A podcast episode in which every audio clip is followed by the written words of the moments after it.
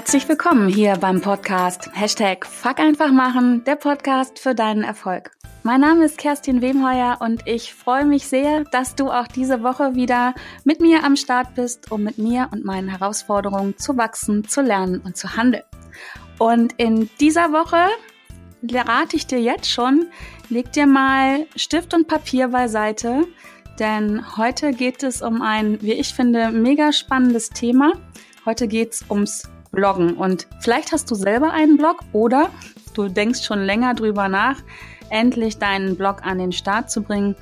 Oder ja, vielleicht ist das Thema überhaupt ganz neu für dich. Dann bleib aber trotzdem dabei, weil ich schwöre dir, das Thema Bloggen ist nicht nur ein super spannendes, sondern alles, was damit zusammenhängt, kannst du auch auf viele andere Dinge in deinem Leben übertragen. Und da ich zwar einen eigenen Blog führe, aber definitiv keine Expertin auf diesem Gebiet bin, habe ich mir jemanden eingeladen, der weiß, wovon er spricht. Und zwar ist mein spezieller Gast heute der Walter Epp. Und er ist Blogger, er ist Autor und Berater. Und ich habe ein bisschen im Netz über ihn ähm, recherchiert, habe ganz viel gefunden und habe gedacht, Nö, soll er mal schön selber erklären, was er macht. Walter, herzlich willkommen hier und Bitte stell dich mal selber vor. Ja, hi Kerstin, äh, danke. Danke für die Einladung, danke, dass ich dabei sein darf. Und ähm, äh, ja, recherchieren ist immer so ein äh, Liebeswort für Stalken ne, heutzutage. Ne? Erwischt. ja. Verdammt. ja, aber ähm, klar, jeder hat auch, glaube ich, auch mal seinen eigenen Namen in Google eingegeben, um zu sehen, was kommt da eigentlich raus, wenn die Leute mich googeln. Ja, und wenn man meinen Namen eingibt, ne, wenn die Leute sehen, ich bin der Schreibsuchti, also ähm, der Name ist entstanden, als ich den Blog 2012 gegründet habe und ja, das ist so das Wort, das mich am besten beschreibt. Ich bin Schreibsuchti, ich schreibe seit seit 2006 habe ich mit dem Bloggen angefangen und habe 2012 entschieden, ich mache das zu meinem Beruf, zu meiner Berufung. Da ist der verrückte Traum in mir geboren worden, hey, andere leben vom Bloggen, warum nicht auch du? Ja, und dann mhm. habe ich gesagt, okay, ich hänge meinen Jura-Job an den Nagel. Ich bin Diplom-Jurist, falls das seine Recherche ergeben hat. Ich weiß nicht, ob du das wusstest. ich bin eigentlich, eigentlich Diplom-Jurist, habe das dann aber im Referendariat, habe ich dann aufgehört, weil ich gesagt habe, okay, das ist überhaupt nichts für mich, das ist nicht meine Welt. Ich gehe zum Schreiben. Ich werde Autor. Ja, und ja, habe dann den Schritt in die Selbstständigkeit gewagt und bin seit 2014 selbstständiger Texter, Autor und Blogger und ja, ähm, und verdiene damit dann mein Geld. Ja, also am Anfang war ich Dienstleister, jetzt bin ich eigentlich nur noch äh, Berater. Das heißt, ich bin kein Freelancer mehr in dem Sinne, sondern ich mhm. helfe nur noch Menschen, besser zu bloggen, besser zu schreiben, aber ich mache das nicht mehr aktiv für die. Und okay. äh, ich bin dreifacher Vater, lebe im wunderschönen Duisburg und ja, äh, ja genießt die Zeit, genießt die Zeit so als Selbstständiger mit den mit den Kindern und die Freiheiten, die man da so hat. Ja, mega spannend. Beim, jetzt nenne ich das Kind beim Namen, beim Stalken habe ich ein Zitat von dir gefunden, was ich super, super spannend fand. Und du hast gesagt, zumindest stand das im Internet, ich wollte nicht mehr meinen langweiligen in Anführungsstrichen vernünftigen Job ausüben und ich wollte Abenteuer, Leidenschaft und als Schriftsteller leben. Also erstmal, ähm, hast du das mal gesagt? Ja, das steht, glaube ich, auf meiner Über mich-Seite. Ja, wenn ich, ah, dann. erinnere. Ja, und so ist es ja. auch. Also das war mir einfach irgendwie zu langweilig. Jura war, äh, ich sag nicht, dass Jura schlecht ist, manchen gefällt es, manche finden es mega spannend und äh, äh gehen da voll drauf ab, aber bei mir war es so, dass ich irgendwann gemerkt habe, boah, ich habe mich damit auseinandergelebt, weißt du, ich äh, wie so eine wie so eine alte Beziehung, ne, wo ich dann gesagt habe, so okay, wir hatten eine schöne Zeit, aber jetzt reicht's aber auch, ne? Und dann habe ich halt Schluss, ja, Schluss ja. gemacht, ne? Und ich habe halt gemerkt, ich bin so einer, mir wird erstens schnell langweilig, ich brauche Abenteuer, ich brauche so ein bisschen was Verrücktes irgendwie und ich habe äh, wie gesagt, äh, habe ich Pat Flynn gesehen für alle, die sich so im Bloggen online Business-Bereich mhm. bewegen, die kennen Pat Flynn, ne, ist auch, ähm, und der war, damals hatte der nur ein Kind, jetzt hat er schon zwei Kinder und der war Vater und der hat auch von Bloggen und Online-Business und so gelebt, zwar in Amerika und da habe ich mir gedacht, hey, wenn der das kann, warum nicht auch ich? Vielleicht in kleineren Maßstäben, ne? Also der, der Pat Flynn, der macht ja keine Ahnung, 100.000 im Monat oder so. Da dachte mir aber, allein wenn ich davon leben kann, dann wäre das schon mein Traum, dann wäre ich äh, glücklich. Ja, also hast du da wahrscheinlich so ein einfach, da ist ein Gefühl hochgekommen, wo du gedacht hast, wow, das, das will ich jetzt. Ja, ja, das war einfach, pff, hat einfach irgendwie so zack gemacht und das war so dann so Liebe auf den ersten Blick beim Bloggen. Da habe ich mich in das Bloggen verliebt und äh, eigentlich so pünktlich zur Geburt meiner ersten Tochter, ja, im Jahr 2012 habe ich damit dann auch mit dem Bloggen angefangen und äh, mein Blog ist deshalb genauso alt wie meine älteste Tochter, jetzt äh, bald sechs Jahre. Ja, jetzt kann ich mir vorstellen, wenn der Partner so eine Idee hat und sich da verliebt, ähm, das ist ja ein, ein ordentlicher Schritt, ähm, der, glaube ich, glaube ich, zumindest viel Mut erfordert. Wie ja. hast du das, wie hast du diesen Mut, wo hast du den hergenommen und ähm, wie hast du das dann in Anführungsstrichen einfach gemacht? Hm, also das war echt nicht leicht. Also ich habe viel mit meiner Frau, äh, ich war zu der Zeit schon verheiratet, 2012, äh, da habe ich mit einer Frau diskutiert und die fand die Idee natürlich ganz, ganz blöde. Äh, und äh, ihr Traum oder ihr Wunsch war ja immer, dass ich mal irgendwann Richter werde. Und äh, äh, sie hat immer ganz stolz über rum erzählt, ja, der Walter, der ist Jurist und so, ne? Und dann, als sie dann gehört hat, wie, ich, ich höre damit auf. Und ähm, äh, ja, das war dann viel Überzeugungsarbeit und ich musste dir, ihr erklären, dass ich einen Plan habe, obwohl ich, ja, der Plan war nicht so gut vielleicht, wie ich ihn dargestellt habe. Ja, ähm, aber ich habe halt, wir haben einen Deal gemacht mit meiner Frau, wo ich gesagt habe, gib mir ein Jahr Zeit und wenn ich dann davon nicht leben kann, ähm, also wenn wir dann am Hungertuch nagen, dann gehe ich zurück in die Juristerei, weil das ist möglich, dass wenn man das Referendariat abgebrochen hat, dass man wieder aufnehmen kann. Mhm. Also hast du ein Backup gehabt? Ja, ich habe so eine Art, ja, eine Fallschirm im Notfall gehabt. Also verhungert werden wir nicht, sagen wir mal so. Ja, ähm, aber es wäre für mich so, als hätte man mich dann zurück in die Galeere geschickt und gesagt, so, geh weiter rudern. Ne? Und äh, deshalb hatte ich auch eine hohe Motivation, dass der Blog auch funktioniert und dass das Ganze funktioniert. Und ja. das war, wo ich den Mut herbekommen habe, ja, durch Vorbilder, also andere Blogger, äh, wo ich gesehen habe, hey, die haben das geschafft. Okay, die meisten waren aus Amerika, aber ich habe dann auch deutsche Blogger äh, gesehen im Internet, die auch von ihrem äh, Blog leben können. Und da habe ich mir gedacht, wenn die das geschafft haben, dann schaffe ich das auch. Und das hat mich so motiviert. Und äh, ja, also den Mut habe ich auch genommen, weil ich den Blog ja auch gestartet habe, bevor ich gekündigt habe. Also ich habe ja den Blog 2012 gestartet und 2014 habe ich mich erst selbstständig gemacht. Das heißt, zwei Jahre lief der Blog schon so nebenbei, da hatte ich schon so ein bisschen was aufgebaut. Ja. Es war so ein, nicht so ganz der Sprung ins kalte Wasser, sondern mehr so ein bisschen hineinwarten ins kalte Wasser. Vorher nochmal abduschen. ja. Jetzt sag mal, Bloggen. Ähm, du hast einen Blog, ich habe einen Blog. Ich kenne auch viele Menschen, die einen Blog führen. Ähm, Jetzt sind auch vielleicht aber Hörer dabei, die sich denken, braucht man das noch? Wir sind 2018. Wozu brauchst du einen Blog? Ähm, hast du da ja. so ein, ein, paar überzeugende Argumente? Ähm, Warum sollte ich bloggen? Ja, also ähm, Bloggen hat äh, so verschiedene Phasen durchgemacht. Angefangen hat es mit diesem Tagebuch-Bloggen. Später wurde das dann zu diesem Cat-Content-Bloggen, wo man einfach so, so witzige Sachen irgendwie gesammelt hat. Ne? Und die ersten GIFs, glaube ich, von tanzenden Katzen hat man auf irgendwelchen Blogs gefunden oder so. Und mhm. äh, dann äh, kam so die Zeit der Unternehmensblogs auf und dann kam die Phase so ab 2012, 2013, wo dann Einzelpersonen gemerkt haben, hey, man kann professionell bloggen und wirklich davon leben. Und das ist jetzt so die Phase, in der wir uns befinden, dass immer mehr Menschen merken, hey, ein Blog ist nicht nur Cat-Content, ist nicht nur für frustrierte Menschen irgendwie, sondern das ist wirklich für Menschen, die haben was zu sagen, die wollen es in die Welt tragen und das funktioniert mit einem Blog immer noch am besten. Und es funktioniert immer noch besser als äh, äh manche Social-Media-Kanäle, weil, und jetzt kommt das große Argument fürs Bloggen, ein Blog ist eine Website und damit eine permanente, dauerhafte Adresse im Internet. Ja, also so Facebook-Status oder ein Instagram-Post, äh, so eine Story verschwindet ja auch wieder und das wird immer flüchtiger alles, während so ein Blog äh, eine Ressource ist, die mit der Zeit wächst und immer größer wird. Genauso wie ein YouTube-Channel oder ein Podcast wie deiner. Das ist ja ein Asset, ein Wert, der mit der Zeit immer größer wird. Und mhm. deshalb sp spricht die Zeit, spielt die Zeit für dich oder für Menschen, die etwas erschaffen, das dauerhaft bleibt. Ja, also ganz viele Autoren haben einfach ihre Blogartikel genommen, bisschen zusammengeschustert, rundgeschrieben und ein Buch veröffentlicht. Bam. Mhm. Ja, also mhm. allein das ist super, äh, ein super Grund, auch einen Blog zu schreiben. Aber mein Hauptargument ist, ein Blog ist eine super zentrale, weil es halt eine Webseite ist und eine permanente URL, eine permanente Adresse im Internet ist, die nicht einfach verschwindet, wenn Facebook sagt, so, das ist weg.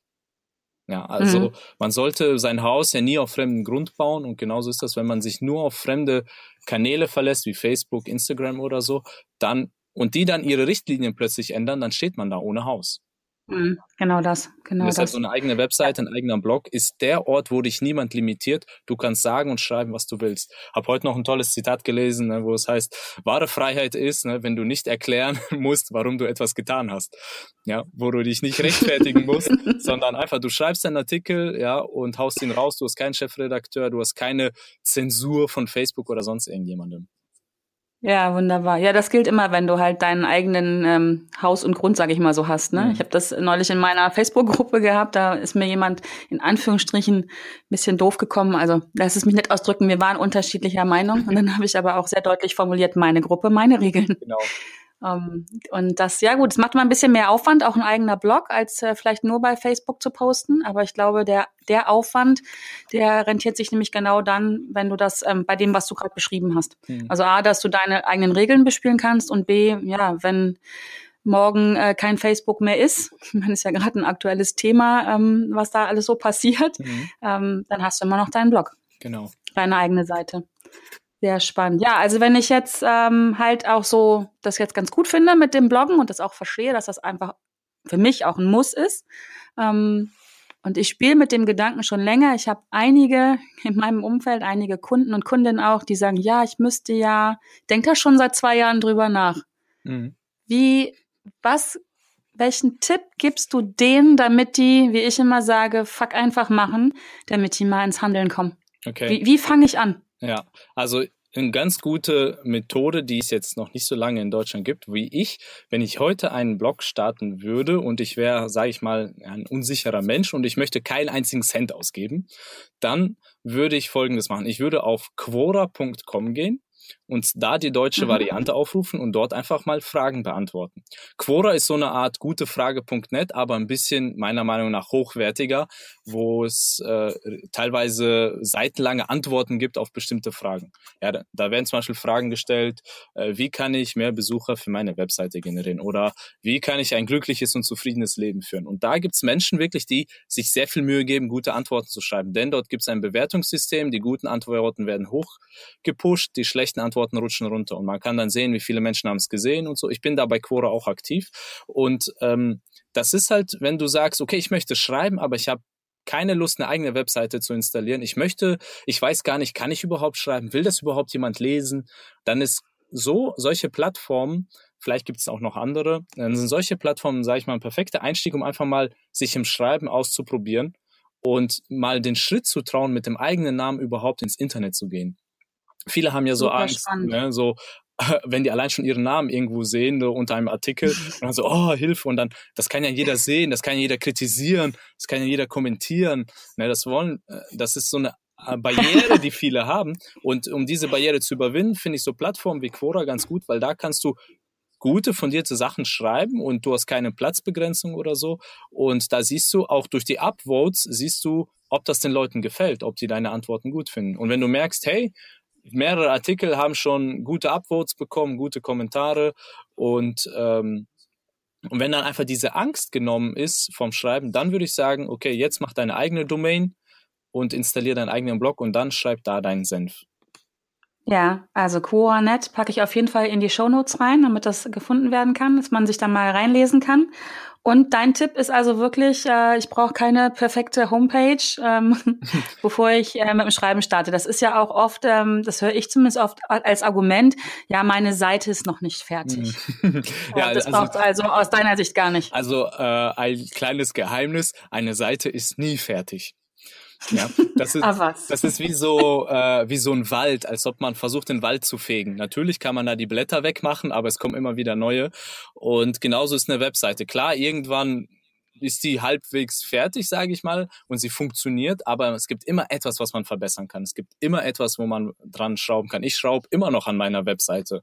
Ja, und äh, aber man muss wirklich irgendwann mal einfach anfangen. Und der meistens ist es wirklich nur eine Ausrede, um es nach hinten zu schieben, um zu sagen, ja, das ist noch nicht fertig. Das ist dieser Wunsch nach Perfektion. Der Wunsch nach Perfektion mhm. ist die Angst vor Kritik meistens, ja, dass man, man möchte halt perfekt sein, weil dann hat niemand etwas, woran er sich stoßen kann. Niemand hat etwas, was er kritisieren kann. Deshalb wollen die Leute erst raus, wenn es perfekt ist. Leider ist es nie perfekt.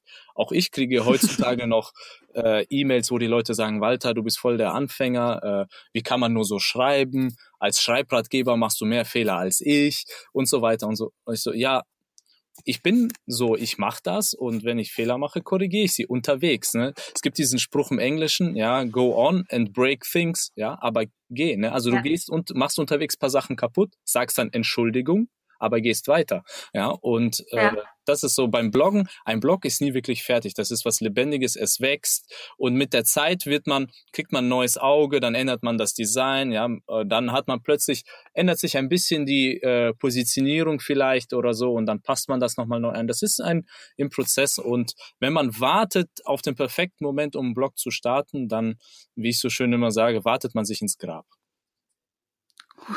Ja, ist was dran. Ähm, du hast gerade was angesprochen, die Angst vor Kritik. Ähm, ich glaube, das ist auch ein Riesenthema. Was ist denn oder wie gehst du damit um, wenn du, und du sagst ja du Christi, wenn du mal Kritik bekommst?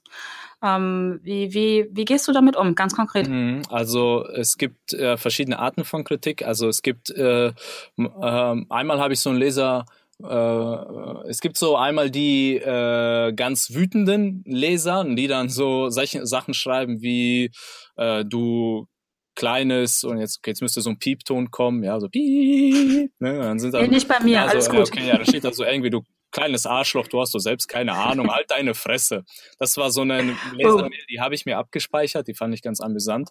Ja, oder ähm, irgendwie du Drecks, äh, Drecksautörchen, halt mal das Maul oder so, ne?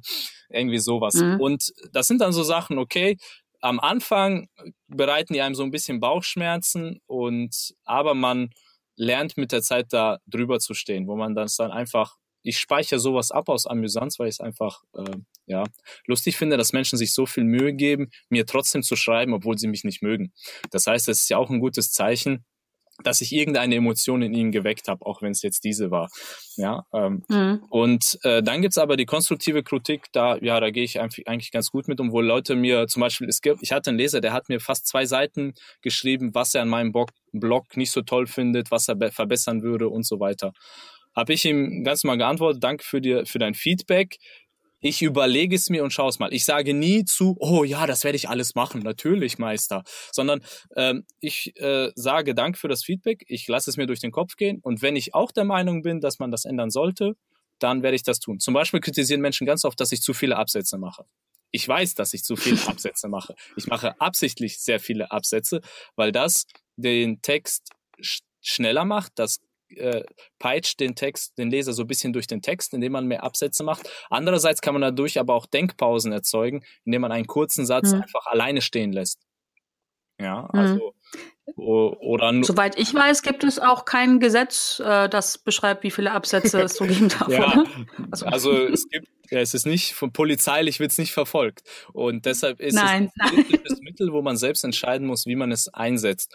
Zum Beispiel ja. mache ich auch manchmal absichtlich Rechtschreibfehler um den Leser aus seinem Trott zu holen, weil Leser lesen ja oft so automatisch in, sag mal so, im äh, Trance-Zustand, lesen sie einfach alle querbeet durchs Internet. Aber wenn sie ein, wenn da ein Wort falsch geschrieben ist, haben die plötzlich so einen Hoppler-Effekt. Ja, und dann denken, ja, oh, wieso, wieso ist das jetzt anders geschrieben? Ja, mhm. äh, wo, wenn Facebook plötzlich mit einem U geschrieben wird und nicht Doppel-O. Ja, und man kann natürlich noch für die äh, Leute, die es nicht kapiert haben, dass es Absicht war, kann man in Klammern noch dazu schreiben, ja, absichtlich. Aber eigentlich merken die Leute, dass das Absicht ist, weil ich das dann halt so, ein, so eine Art Scherz draus machen will und die Leute absichtlich aus ihrem Trott rausholen will. Das wird von vielen kritisiert und die denken, ich kann nicht richtig schreiben. Ja. Aber ähm, das finde ich super spannend, ähm, das, das als Mittel zu benutzen. Das könnte ich ja auch. Also ich hau ganz gern mal Rechtschreibfehler rein. Ich werde ab sofort behaupten, es ist Absicht. ähm, aber ich, das wäre ja auch ein super Tipp für jemanden, für den genau das der Grund ist, nicht zu starten, der sagt, ähm, ich bin nicht perfekt in der Rechtschreibung. Ich möchte mir auch ähm, nicht jemanden leisten, der nochmal drüber liest. Der könnte sich ja als Tipp äh, zurechtlegen, wenn er dann mal Kritik bekommt, dass er dann einfach behauptet, ähm, es wäre Absicht gewesen. Ja, muss man halt nur schauen, ob der Leser das, ob der Leser das durchschaut oder nicht. Also ähm, ist ja, also für einen selber einfach, ja. um diese Ausrede, ähm, warum man nicht startet. Ne? Ich mhm. bin nicht gut in Rechtschreibung, die kann man sich dann ja damit entschärfen. Ja. Das wäre ja, ist immer nur eine Frage, ja. wo man den Fokus hinlegt. Ja, Rechtschreibung ist zum Teil auch, sage ich mal, überbewertet. Ich glaube, man sagt, Ernest Hemingway hatte eine sehr schlechte Rechtschreibung, ja, und ähm, ja, das habe ich auch schon mal gelesen. Und äh, im, für sowas gibt es Lektoren. Aber ich sage ja immer, ich bin Autor, nicht Lektor. Meine Aufgabe hm, ist es hm. nicht korrekt zu schreiben, sondern meine Aufgabe ist es spannend zu schreiben. Ja, und da mhm. darf ich alles benutzen, was das, was dem Mittel hilft. Deshalb darf ich Facebook falsch schreiben. Ich darf anstatt Bluetooth Blue Pup schreiben, wenn ich will. Ja, Hauptsache es äh, hilft dem Text und macht das Ganze ein bisschen spannender und amüsanter. Ja, ist vielleicht an der Stelle auch einfach wichtig hinzugucken bei sich selber, was ist mir wichtig und mhm. ähm, um möglichst authentisch auch rüberzukommen. Ja. Wenn ich jemand bin, der so wie du das so ein bisschen salopp macht, dann, ich glaube, in dem Moment, wo du anfängst, ganz äh, akribisch auf Rechtschreibung zu, auf Rechtschreibung zu achten, verlierst du eine ganze mhm. Menge ja. ähm, an, ja. an Ausstrahlung auch. Da, Super spannend. Das stimmt, jeder hat so seine Schreibstimme. Und äh, es gibt halt Blogger, die haben eine sehr sachliche, sehr ähm, ja fast schon wissenschaftliche Schreibstimme ja, wo die dann wirklich Dinge nachrecherchieren, versuchen immer eine Quelle für jeden Satz zu haben, damit sie das im Zweifel belegen können und versuchen niemanden auf den Fuß zu treten, äh, äh, niemanden am Bein zu pinkeln und immer schön sachlich zu bleiben. Ja, also das ist nicht mein Stil, aber manche haben so diesen Stil. Mhm. mhm. Spannend. Das heißt, deine Empfehlung ist schon, mit dem, also wenn es ums Starten von einem Blog geht, einfach mal zu machen. Genau. Ja, also das ist ja so. Und dann beim beim Doing zu lernen. Ja, beim Bloggen lernt man ganz viel unterwegs. Also das ist ähm, wie so bei vielen Dingen im Leben, kontextbasiertes Lernen ist das Beste. Ja, also kontextbasiertes mhm. Lernen heißt, man wird in die Situation hineingeworfen und dann lernt man. Ja, zum Beispiel Schwimmen kann man viel drüber lesen, aber irgendwann muss man auch ins Schwimmbad reinspringen. Oder Fahrradfahren. ja. ja, also kein Kind, also meine Tochter hat jetzt Fahrradfahren gelernt und ich habe mit der vorher kein Seminar gemacht, kein äh, Kurs besucht oder so, ne, und auch nicht vier YouTube-Tutorials geguckt, sondern ich habe sie einfach aufs Fahrrad gesetzt ja, bin daneben hergelaufen, ja, damit sie nicht ganz schlimm hinfällt und äh, äh, die hat das sofort geschnallt, dass man die Pedale drehen muss und lenken muss. Fertig, ja. Und mhm. das ist kontextbasiertes Lernen und das ist das beste und schnellste Lernen. Und äh, natürlich gibt es Dinge, die man so, äh, je komplexer ein Vorgang wird, desto mehr Vorbereitung, sage ich mal, braucht man. Aber das meiste lernt man wirklich unterwegs, vor allem beim Bloggen, weil beim Bloggen ist viel, viel ähm, Psychologie dabei, diese Angst vor Kritik, äh, die Sorge, was wird, was wird der Leser denken oder interessiert das überhaupt jemanden? Also da ist ganz viel so ja, wie soll ich sagen, so ein kleiner Teufel sitzt da auf der Schulter ne, und flüstert dir die ganze Zeit ins Ohr, ach, das mag keiner, das ist Kacke, das ist Kacke, schreib das nicht. Ja, und so der weiter. innere Quatsch. Ja, ja, und äh, den muss man überwinden beim Bloggen. Das ist, und den überwindet man nur durch dieses kontextbasierte Lernen, wenn man es macht, auf das Knöpfchen publizieren drückt und dann schaut, was passiert. Genau, genau. Wenn ich das jetzt geschafft habe, also meinen ersten Blogartikel zu veröffentlichen, ich habe das auch überlegt, überlebt, ähm, vielleicht auch noch einen zweiten und einen dritten. Und das, dann kommt ja auch oft, und das höre ich auch von anderen Podcastern oft, die schaffen meistens so die ersten zehn Folgen und dann ist Ende im Gelände. Hast du einen Tipp, wie man dranbleiben kann? Ähm, ja, also das Wichtigste ist, dass man sich äh, auf den Prozess fokussiert und nicht so sehr auf das Ergebnis.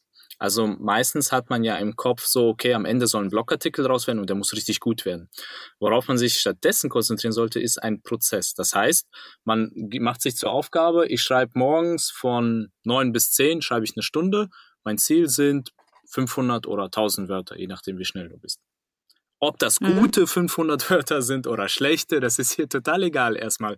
Hauptsache, du schreibst 500 Wörter. Wie Stephen King so schön in seinem Schreibratgeber sagt, auch wenn es sich so anfühlt, als würdest du im Sitzen Scheiße schaufeln, schreib weiter. Ja.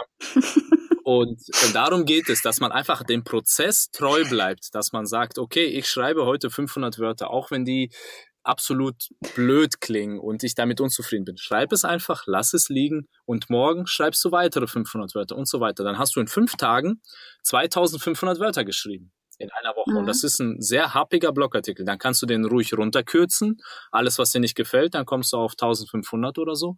Und bam, fertig ist der Blogartikel.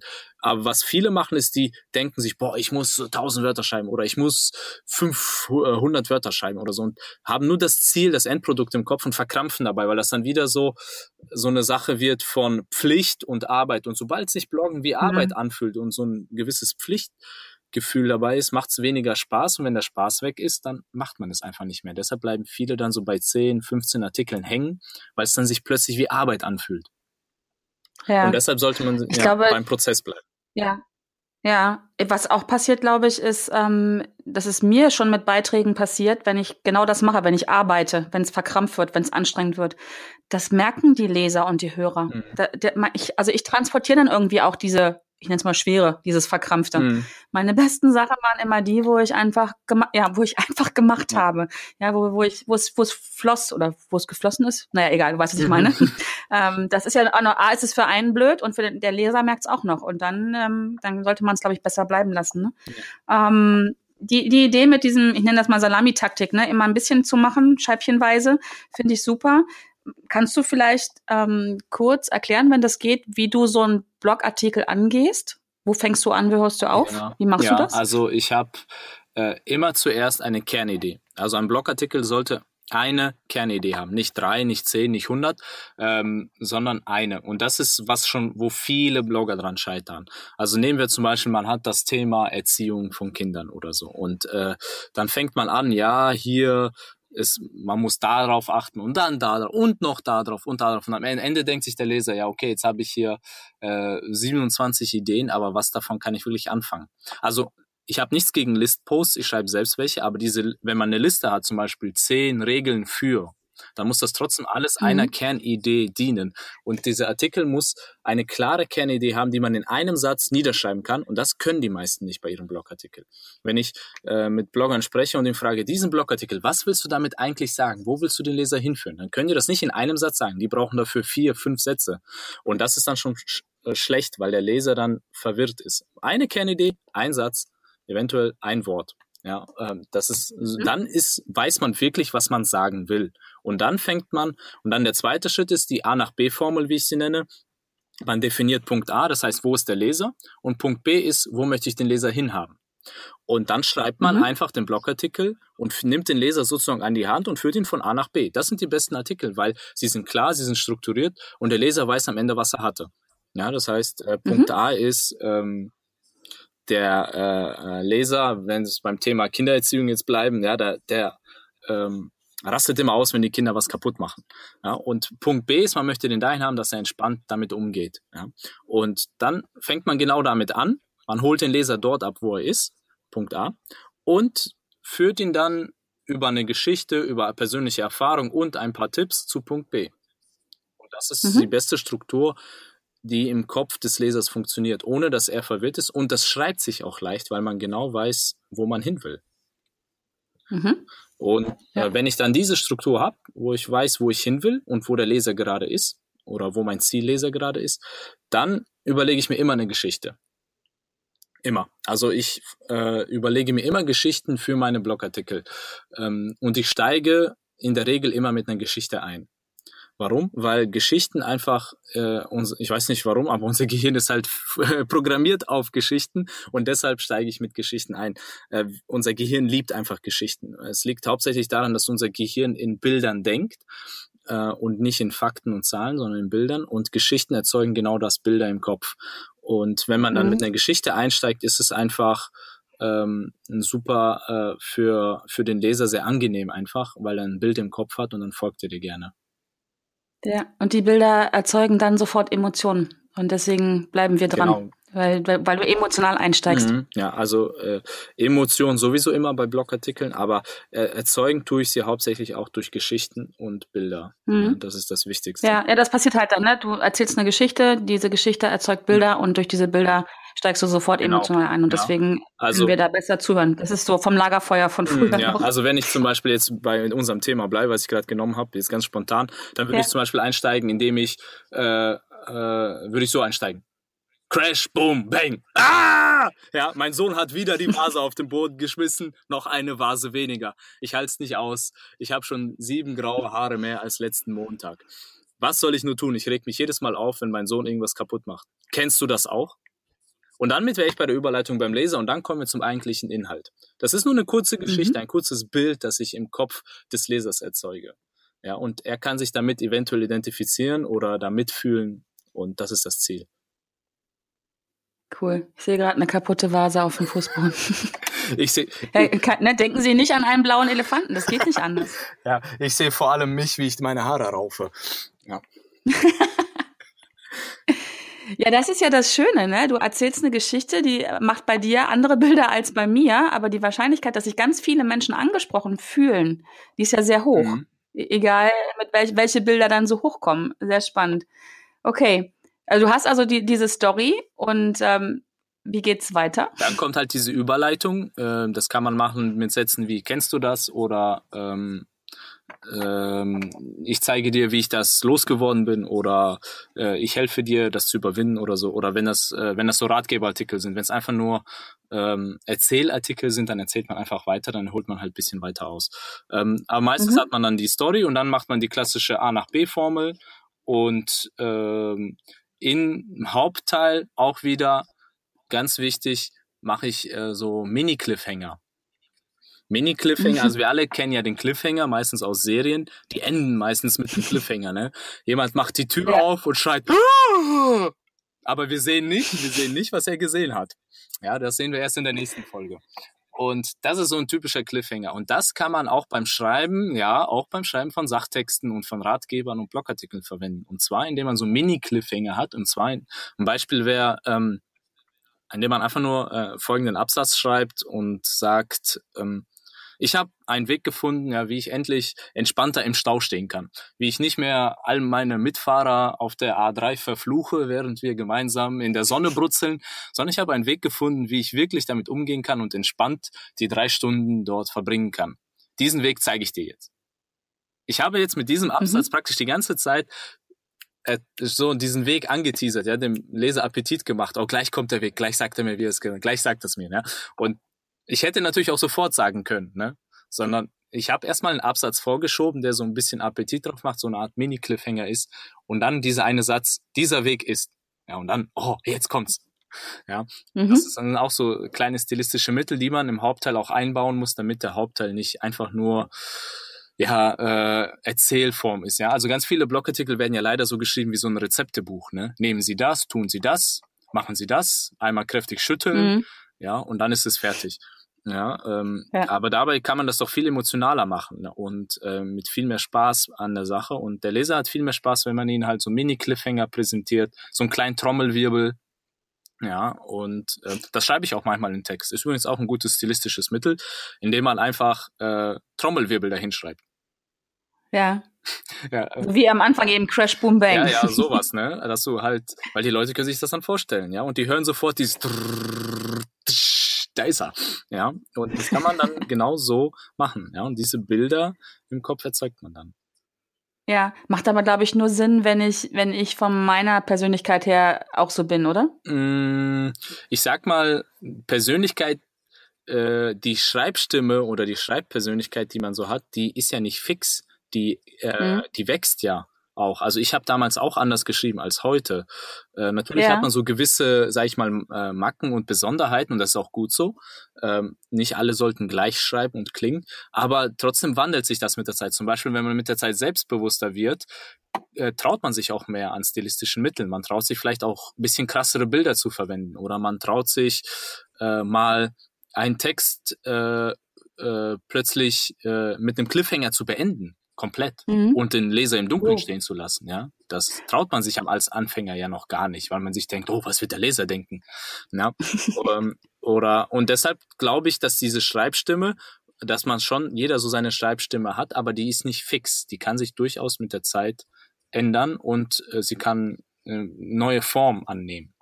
Mhm. Also einfach auch wieder hier einfach machen, einfach mal ausprobieren, mhm. wie es sich für dich selber anfühlt und dann auch natürlich zu gucken, wie kommt es beim Leser an. Ja, ein guter Rat ist, äh, schreibe, wie du sprichst. Also für mhm. Menschen, die äh, gut sprechen und gerne sprechen, ja, also Podcaster, Speaker, Coaches, wenn man denen den Ratschlag gibt, schreib doch einfach, wie du sprichst. Ja, dann haben die schon viel geschafft, weil die von Natur aus, sage ich mal, oder weil die es gelernt haben, schon gut sprechen. Und wenn man denen einfach sagt, schreibe, wie du sprichst, dann ist das für die ein guter Ratschlag. Das heißt, für all die äh, Hörer, die uns jetzt zuhören, wenn du äh, weißt, dass du ein guter Sprecher bist, dass du gut redest und spannend sprichst, dann ist ein guter Ratschlag erstmal schreibe, wie du sprichst, weil dann klingt es natürlich, menschlich und auch interessant und du machst automatisch kurze Sätze und das ist sehr angenehm für den Leser. Aber wenn du von, und es gibt so Spezies, das kenne ich aus dem Jurastudium, da gibt es Menschen, die reden furchtbar. Die reden einfach furchtbar kompliziert. Ja, die haben so, die reden so lange Sätze, die könnte ich nicht mal schreiben. Und äh, für solche Menschen ist natürlich der Ratschlag, schreibe, wie du sprichst, nicht so gut. Da mhm. muss man natürlich vorsichtig sein, deshalb mit diesem Ratschlag. Aber für die meisten Menschen, äh, ich sag mal für 80 Prozent ist das ein guter Ratschlag. Ja, okay, dann werde ich das demnächst mal ausprobieren mit Crash Boom Bang. ja, also kannst du gerne, äh, gerne mal machen und äh, schauen, was passiert. Ja. Woran ich oft ähm, ja länger drüber brüte bei meinen Artikeln ist die Überschrift. Wann oh. wann findest du die oh, ähm, wann findest du die Überschrift? Fängst du damit an? Entsteht die beim Schreiben oder packst du die am Ende drauf? Die Überschrift ist immer das allererste, was ich schreibe. Also die Überschrift mhm. schreibe ich, bevor ich den Artikel schreibe, weil die Überschrift ist, äh, ich sage immer, die Überschrift ist ein Versprechen an den Leser. Und je besser das Versprechen, desto eher klickt er auf diese Überschrift. Nehmen wir äh, ein, eine gute Überschrift hat ein großes Versprechen mit einem minimalen Einsatz des Lesers. Zum Beispiel, wie du in nur fünf Minuten am Tag und in drei Wochen ein Sixpack bekommst. Ja, wenig Einsatz für den Leser, aber ein großes ja. Versprechen am Ende hinten raus. Ja. Eine schlechte. Überschrift wäre deshalb, wenn du sagst, wie du in 15 Jahren mit sechs Stunden Training am Tag ein Sixpack bekommst. Da denkt sich der Leser, ja, das ist blöd, das kann ich auch so. Ne? Ja, ja, Und je besser das Versprechen, desto besser die Überschrift. Ja, weil der Artikel, also die Überschrift verspricht ja, was der Artikel liefert. Was mhm. ähm, viele haben eine Abneigung gegen so, ja, ich sag mal, reißerische Überschriften oder so. Dann kommt immer sofort der Hinweis, Bildniveau, pfui. Ja, und äh, das Problem bei solchen, äh, warum Menschen ein Problem damit haben, mit diesen reißerischen Überschriften, wir kennen sie alle von heftig.co oder so, die sind mhm. damit groß geworden. Ne? Ja. Wenn du diesen Artikel liest, wird das dein Leben verändern oder was dann passierte, wird keiner glauben. Ja. ja? Und äh, das sind halt gute Versprechen und deshalb klickt man da auch rein. Aber was die Artikel nicht tun, ist, sie erfüllen dieses Versprechen nicht. Und das ist der Fehler, den die Menschen machen. Das Problem ist nicht die Überschrift. Die Überschrift ist gut, aber der Artikel liefert nicht, was versprochen wurde. Das ist das Problem. Deshalb mhm. sage ich immer, die Überschrift ist ein Versprechen und wenn du viel versprichst, dann liefer das im Artikel. Ja, wenn du eine Headline hast, 15 Kilo in drei Monaten abnehmen, dann liefer das im Artikel. Zeig, wie es geht, zeig, wie du es gemacht hast. Ja, mhm. aber wenn du selbst drei Jahre dafür gebraucht hast, dann ist der Leser natürlich enttäuscht und denkt sich, hey, ich wurde hier veräppelt. Mhm. Ja, und deshalb ist eine Überschrift immer dann gut, wenn es ein gutes Versprechen ist, wo sich der Leser denkt, boah, das ist aber ein krasses Versprechen. Jetzt will ich aber sehen, wie der das einlöst. Mhm. Und dann klickt er da drauf. Okay, also wenn ich wenn ich eine gute Überschrift habe und auch liefern kann, dann darf ich auch ruhig mal richtig mutig sein und mal genau. so ein was raushauen. Genau.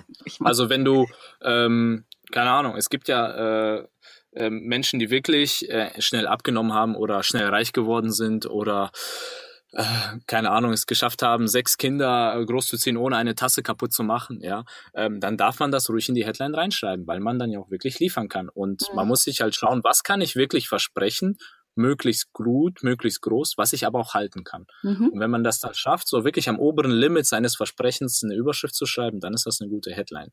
Okay, dann fängst du mit der Überschrift an und genau. ähm, fängst dann erst mit dem eigentlichen Content an. Genau. Die Überschrift ist auch wichtig, damit der Artikel nicht ausartet.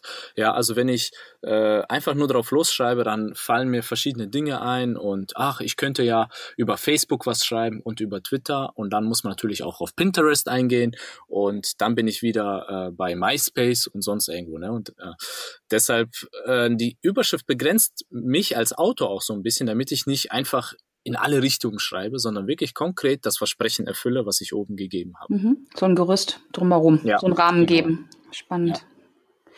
Wow, das ist äh, mächtig. ich glaube, ich werde demnächst anders schreiben. ja, viele schreiben ihre Überschrift im Nachhinein. Das Problem ist, für mich ist das so, als würde man zuerst die Reifen kaufen und dann ein Auto suchen, was da passt. Ja, wo man sich dann, ja, welches Auto könnte denn zu diesen Winterreifen passen?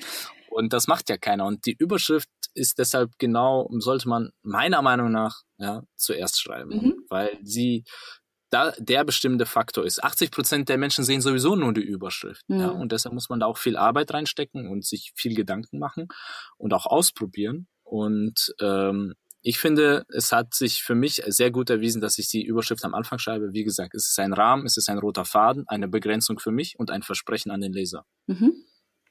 Gut, also sprich, ich fange an mit der Überschrift, dann überlege ich mir meine Kernaussage und äh, wie ich jemanden von A nach B bringen kann. Mhm. Was fehlt dann noch? Die Geschichte am Anfang nicht vergessen. Und der Ausstieg. Mhm. Ähm, man sagt ja immer, ne, äh, start with a bang, end with a boom. Und das heißt, man muss auch auf hoher Note aussteigen. Also aussteigen sollte man nicht dann, wenn einem die Puste ausgeht. Weil dann ist dem Leser meistens schon längst die Puste ausgegangen. ja, dann ist der Leser schon längst raus wahrscheinlich.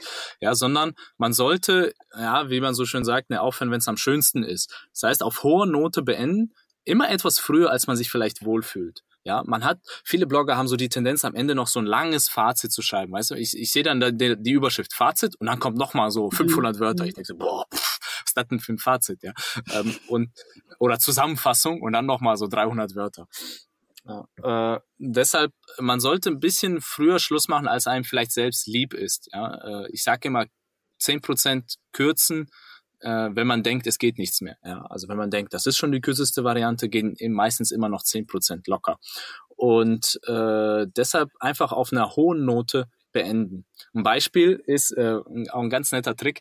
Wenn du zum Beispiel einen Artikel hast, der, äh, das habe ich mal gemacht, äh, der heißt äh, zehn dumme Gewohnheiten, die dein Leben demontieren. Mhm.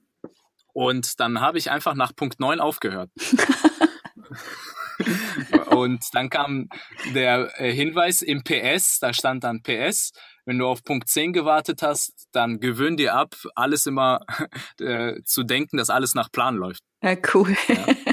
Und äh, ja, so habe ich dann den Artikel beendet. Ja. Ne? Das kann man mal machen, ne? und weil der Leser sich dann denkt, hey, wo ist Punkt 10? Was soll das? Und wie, wie gesagt, man holt dann den Leser aus seiner Trance raus. Ja. ja. viele Menschen lesen sehr in diesem Automatismus, scannen einfach nur und erwarten eigentlich gar nicht viel von dem Artikel. Aber wenn du dann mit so einem Boom, endest, ja. ja, oder mit einem Cliffhanger, dann denkst du dir, boah, das habe ich jetzt nicht erwartet.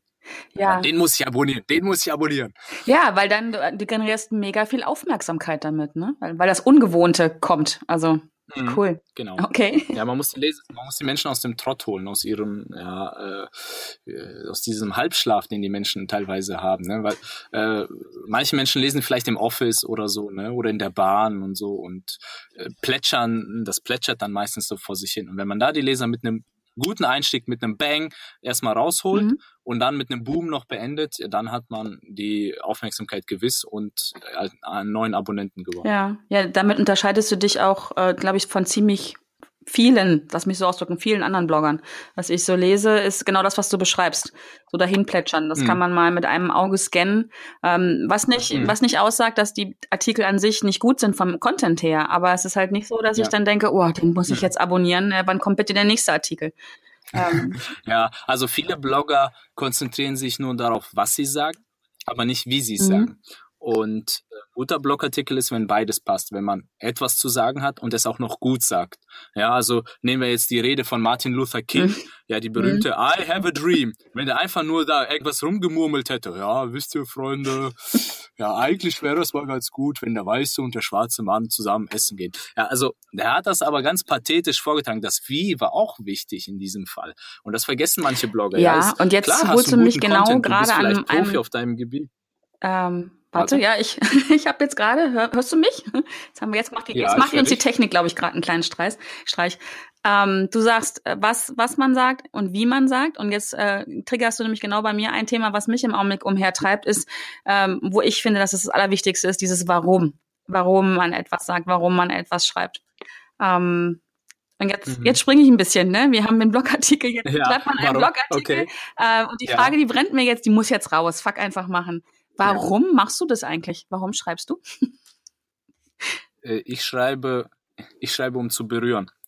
Das ist das, was ich mir hauptsächlich vorgenommen habe. Ich schreibe, äh, viele denken, ich bin Ratgeber im Sinne von, ich gebe Informationen, aber eigentlich bin ich jemand, der wirklich die Menschen berühren ja. möchte. Ich bin zu äh, 20 Prozent sage ich mal, Dozent und zu 80 Prozent eigentlich ähm, Entertainer und Motivator, wo ich den Menschen einfach wirklich mit den Artikeln in den Hintern trete und wirklich die Menschen berühren möchte und möchte, dass die Menschen was verändern in ihrem Leben, ja, dass sie was verändern in ihrem Blog, dass sie wirklich mal endlich anfangen zu schreiben, dass die sich mal endlich raustrauen, ja, und äh, das ist das, das sind auch, wie du auch selbst gesagt hast, die besten Artikel sind, wo du eine Emotion in dir drin hast, die raus ja. muss. Und das ist so auch mein Ziel, dass bei den Lesern immer ein Gefühl entsteht, dass sie irgendwie berührt werden in irgendeiner Hinsicht.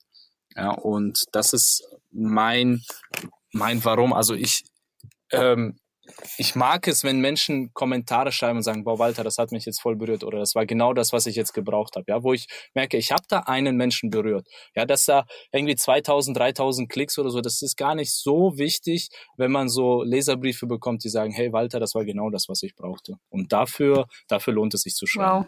Wow. war jetzt ein krasser Umbruch, aber die Frage muss raus.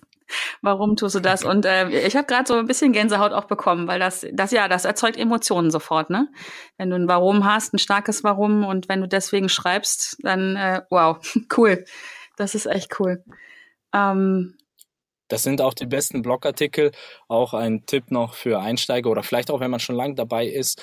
Ähm, das, was dir richtig unter den Nägeln brennt, wenn du darüber schreibst, das sind immer stilistisch auch die besten mhm. Artikel, weil man da wirklich dann Emotionen reinbringt, Gefühle, Geschichten, persönliche Erlebnisse. Ähm, man schreibt automatisch schnell, zackig, hart, äh, direkt, alles, was in einem mhm. so drin ist. Also auch ein ganz mein wichtiger Tipp ist Tipp. deshalb, mein Tipp, ja, wenn du nicht weißt, was du schreiben willst und du willst deine Schreibstimme entwickeln, dann ist mein Tipp immer, reg dich über irgendwas auf. Das ist ein gutes Thema, gutes Thema für den Einstieg, um ja. was zu schreiben, weil da flutscht es bei den meisten. Bei den meisten Menschen kommt das richtig gut, dann, dann fließt Ja, Text. weil eine starke Emotion schon da ist, ne? Dann haut's raus. Mhm. Cool. Wow, ich könnte über dieses Thema mit dir stundenlang weiterreden. Ähm. Ich auch.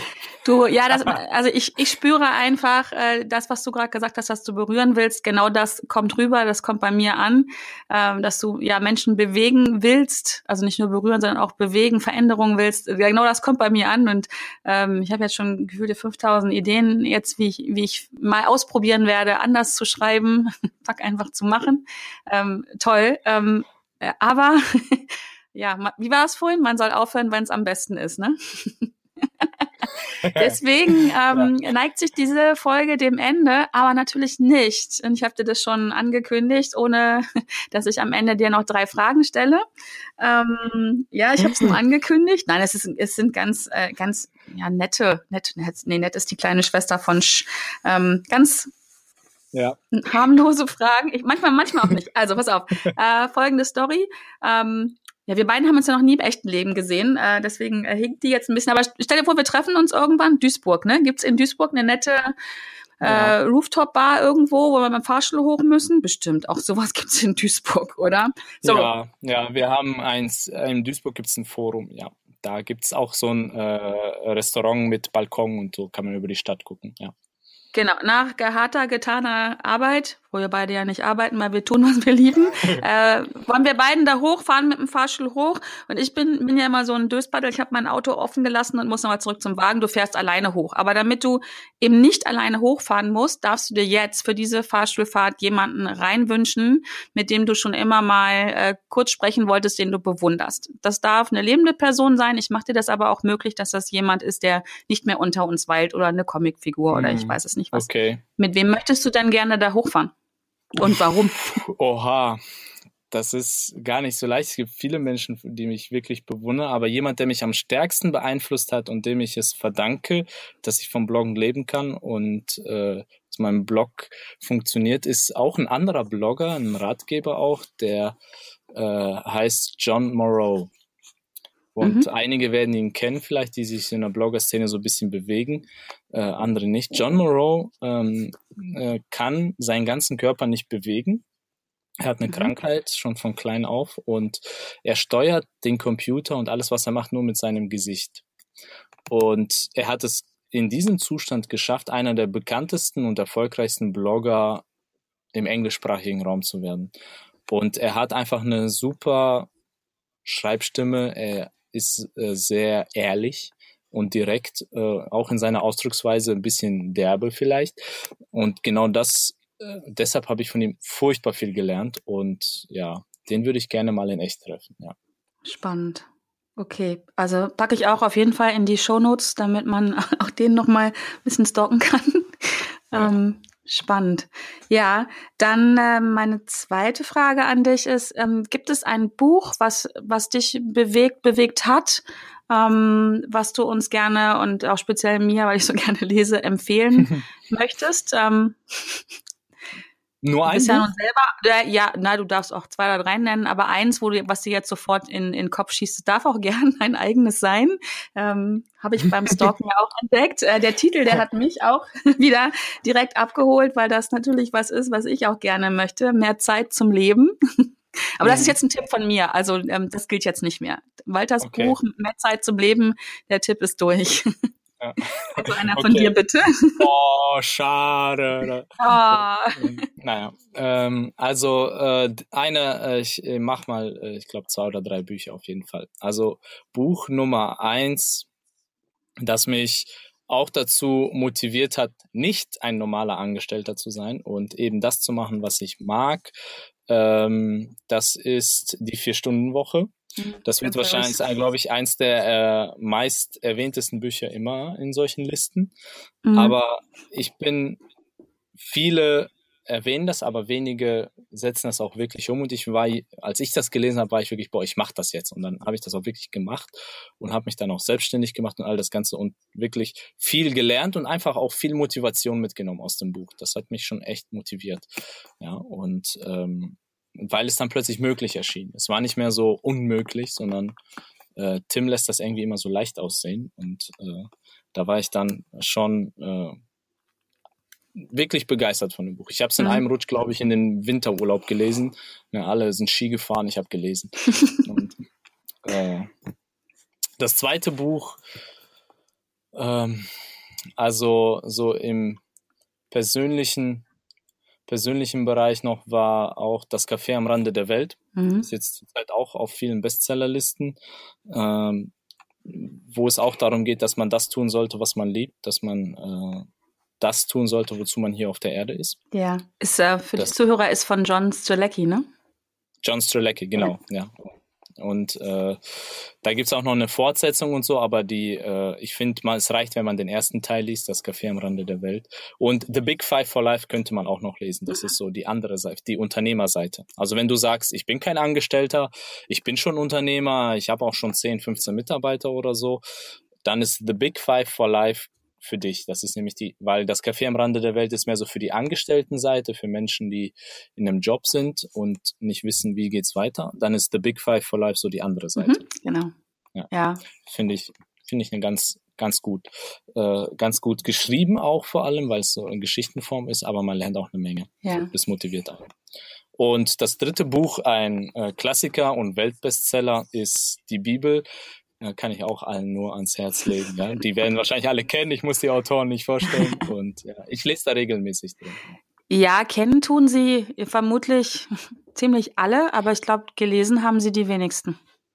Ja, und ähm, ja, viele, wenn sie auch nur gelesen haben, oft oberflächlich und so religionsunterrichtmäßig und so. Und mhm. da kann ich verstehen, dass viele so eine Abneigung entwickelt mhm. haben im Religionsunterricht, weil da man gar nicht wusste, was soll ich jetzt damit anfangen. Aber wenn man jetzt nochmal so mit erwachsenen Augen da reinliest, dann lernt man und erfährt man schon sehr viel über das Leben. Mhm.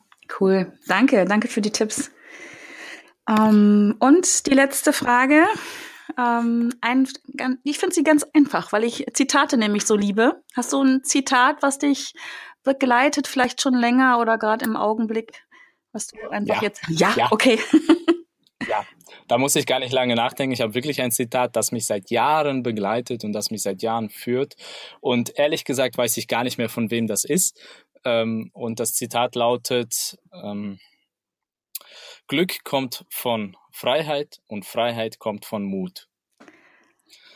Wow. Und das ist für mich ja. äh, das, das, worauf es wirklich ankommt. Ja, ein glückliches Leben ist in erster Linie ein freies Leben. Mhm. Es geht nicht darum, wie viel man hat oder was man irgendwie erreicht hat, sondern es geht darum, ob man wirklich frei ist, frei in seinen Entscheidungen, frei in dem, was man tut und einfach die Freiheit hat, mit den Menschen zu sein, mit denen man sein möchte. Die Freiheit hat, äh, ja, wie man so schon sagt, ein glücklicher Mensch ist der, der morgens aufwacht, abends schlafen geht und dazwischen das tut, was er mhm. möchte. Und äh, der zweite Teil dieses Zitats, ja, und Freiheit kommt von Mut. Das war auch etwas, was mir geholfen hat, halt diesen Sprung in die Selbstständigkeit zu machen, diesen Weg zu gehen, zu sagen, ich werde Blogger. Wo ich sage, ich brauche ohne mutige Entscheidung kann man kein freies Leben gestalten, weil dann macht man nur das, was alle anderen immer von dir wollen, was alle anderen immer sagen. Und man braucht schon diesen Mut, um sich diese Freiheit zu nehmen, diese Freiheit mhm. zu gestalten. Ja. Wow. Das, ähm, das, Walter, sorry, das berührt mich gerade. Das ist ein, ähm, das ist ein Zitat, ich kannte es nicht, ähm, aber das ist sehr, sehr ähm, mächtig, also in seiner Wirkung, finde ich, wenn man einfach mal sich drauf einlässt und sich mhm. reindenkt. Ähm, das ist sicherlich was, ja. was einen lange begleiten kann. Also wenn dich das Zitat äh, anspricht, äh, dann wird dir dann mein Buch, äh, jetzt wieder Werbepause, mehr Zeit zum Leben, wird dir dann wirklich gefallen, weil genau darum geht's in dem Buch. Ja, Ich erzähle aus meinen Erfahrungen, aus meinem Leben, wie ich es geschafft habe, halt durch mutige Entscheidungen mir mehr Zeit ja. zu erkaufen im Leben, ja, wo ich dann Zeitdiebe losgeworden bin, wo ich Freiheit bekommen habe in Sphären, äh, wo andere Menschen äh, gefangen sind. Ja, das hat jetzt nichts. Äh, es geht nicht nur um Finanzen. Das ist jetzt nicht so eins hier finanzielle Freiheit und so, sondern es geht wirklich zum Beispiel ein ein Kapitel. Das kann ich auch spoilern, kann ich verraten. Da geht es zum Beispiel äh, um ja. Vergebung. Weil viele Menschen verbringen ganz viel Zeit, indem mhm. sie auf mhm. andere wütend sind, indem sie anderen was hinterhertragen, nachtragend sind, äh, indem sie, ich nenne es Ziegelsteine der Unvergebung mit sich rumtragen, so einen fetten Rucksack mit den Fehlern anderer ja. mit sich rumtragen. Und dann sage ich, wieso trägst du die Fehler anderer Menschen die ganze Zeit mit dir rum? Okay, er hat einen Fehler gemacht, vergib ja. ihm, dann wirst du frei. Ja. Du wirst frei davon, ja, und leg ihn ab. Ja, und das sind auch so Dinge, aber dafür braucht man halt Mut zu sagen, okay, ich vergebe dem jetzt einfach.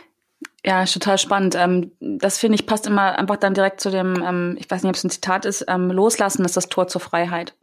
Und wenn ich vergebe, lasse ich ja los. Mhm. Und dann, dann ist, dann beginnt auch Freiheit. Genau. Ja, okay, dann ähm, weiß ich ja, was ich ja direkt im Anschluss machen werde. Wochenendlektüre ja, bestellen. Buch ist übrigens, ja, das Buch, ja, also fürs ganze Wochenende wird es nicht reichen. Das Buch ist nicht so lang. Die, äh, viele Leser lesen es in einem Rutsch, äh, hat man mir gesagt. Dann, dann schafft man es in drei bis vier Stunden. Ja, du weißt ja nicht, was ich am Wochenende sonst noch vorhabe. ich meine nur das ganze Wochenende Nein, nee, wahrscheinlich nicht, nicht aber das ist ein Anfang. Sehr schön. Walter, ich, ich danke dir für dieses Gespräch. Es hat mich sehr inspiriert. Ähm, es hat mir viele, mir persönlich viele jetzt neue Impulse gegeben, um an meinem Schreibstil was auszuprobieren. Ähm, ich mal gucken, ob, ob es auffällt, wenn sich da was verändert. Das werde ich merken. Ich habe auf jeden Fall große Lust dazu. Ja. Ähm, ich werde oh, auf jeden oh. Fall reinschauen. Oh, oh. ja. Nein, spannend. Ähm, was mir jetzt gerade noch in den Kopf schießt, normalerweise ist ja nach meinen drei Fragen ähm, Schluss. Hast du noch was für mich, für meine Zuhörer, die jetzt so wie ich den Impuls haben, okay, ähm, da habe ich Lust zu, aber so ganz alleine, mh, mm, ähm, nimmst du Menschen an die Hand äh, dabei, das zu tun? Gibt es da irgendwas, was wir mit dir tun können? Ähm, ich habe damals äh, wirklich eins zu eins Coachings gemacht, dass ich Menschen wirklich äh, betreut habe, aber meine Zeit äh, äh, war begrenzt und ähm, das, da kann ich halt nur wenige Leute annehmen. Deshalb habe ich einfach mein ganzes Wissen und meine ganzen ja, Tipps und Tricks habe ich in eine Mitgliederseite gegossen. Diese heißt der Schreibclan, schreibclan.de. Und da geht's äh, nicht nur ums Schreiben, sondern geht's einfach komplett ums Bloggen, also überwiegend ums Schreiben, Schreibstil, aber auch Sachen wie Marketing. Ja, wie mache ich den Blog bekannt? Wie schreibe ich solche Sachen, die sich verbreiten und so weiter? Also eins zu eins mhm. Betreuung mache ich nicht mehr, aber da gibt's diese, es gibt den Schreibclan, da findet man mein gesammeltes Wissen. Und wer dann wirklich mal äh, irgendwo nicht weiterkommt, alle Mitglieder dort, die haben auch ah. E-Mail-Support von mir. Das heißt, ich antworte persönlich. Also das ist kein Assistent aus Bulgarien oder so. Ja, sondern ja, cool. da sitze ja, ich. Ja, packe ich auch noch in die Show Notes für alle, die jetzt richtig Lust haben und aber denken, naja, gemeinsam geht's dann vielleicht doch äh, leichter, einfacher und auch vielleicht ein Ticken besser. Sehr cool. Walter, ich danke dir für dieses Gespräch, äh, für deine Antworten. Hat mir sehr viel Spaß gemacht.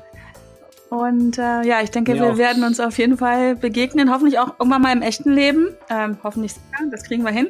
Und ich hoffe auch, dass dir, wenn du jetzt zugehört hast, dir diese Folge gefallen hat. Ich danke dir, dass du so lange zugehört hast, weil es ist äh, für meine Verhältnisse eine sehr lange Folge geworden. Aber wenn es gut ist, wenn es spannend ist, darf es auch ein bisschen länger gehen, finde ich.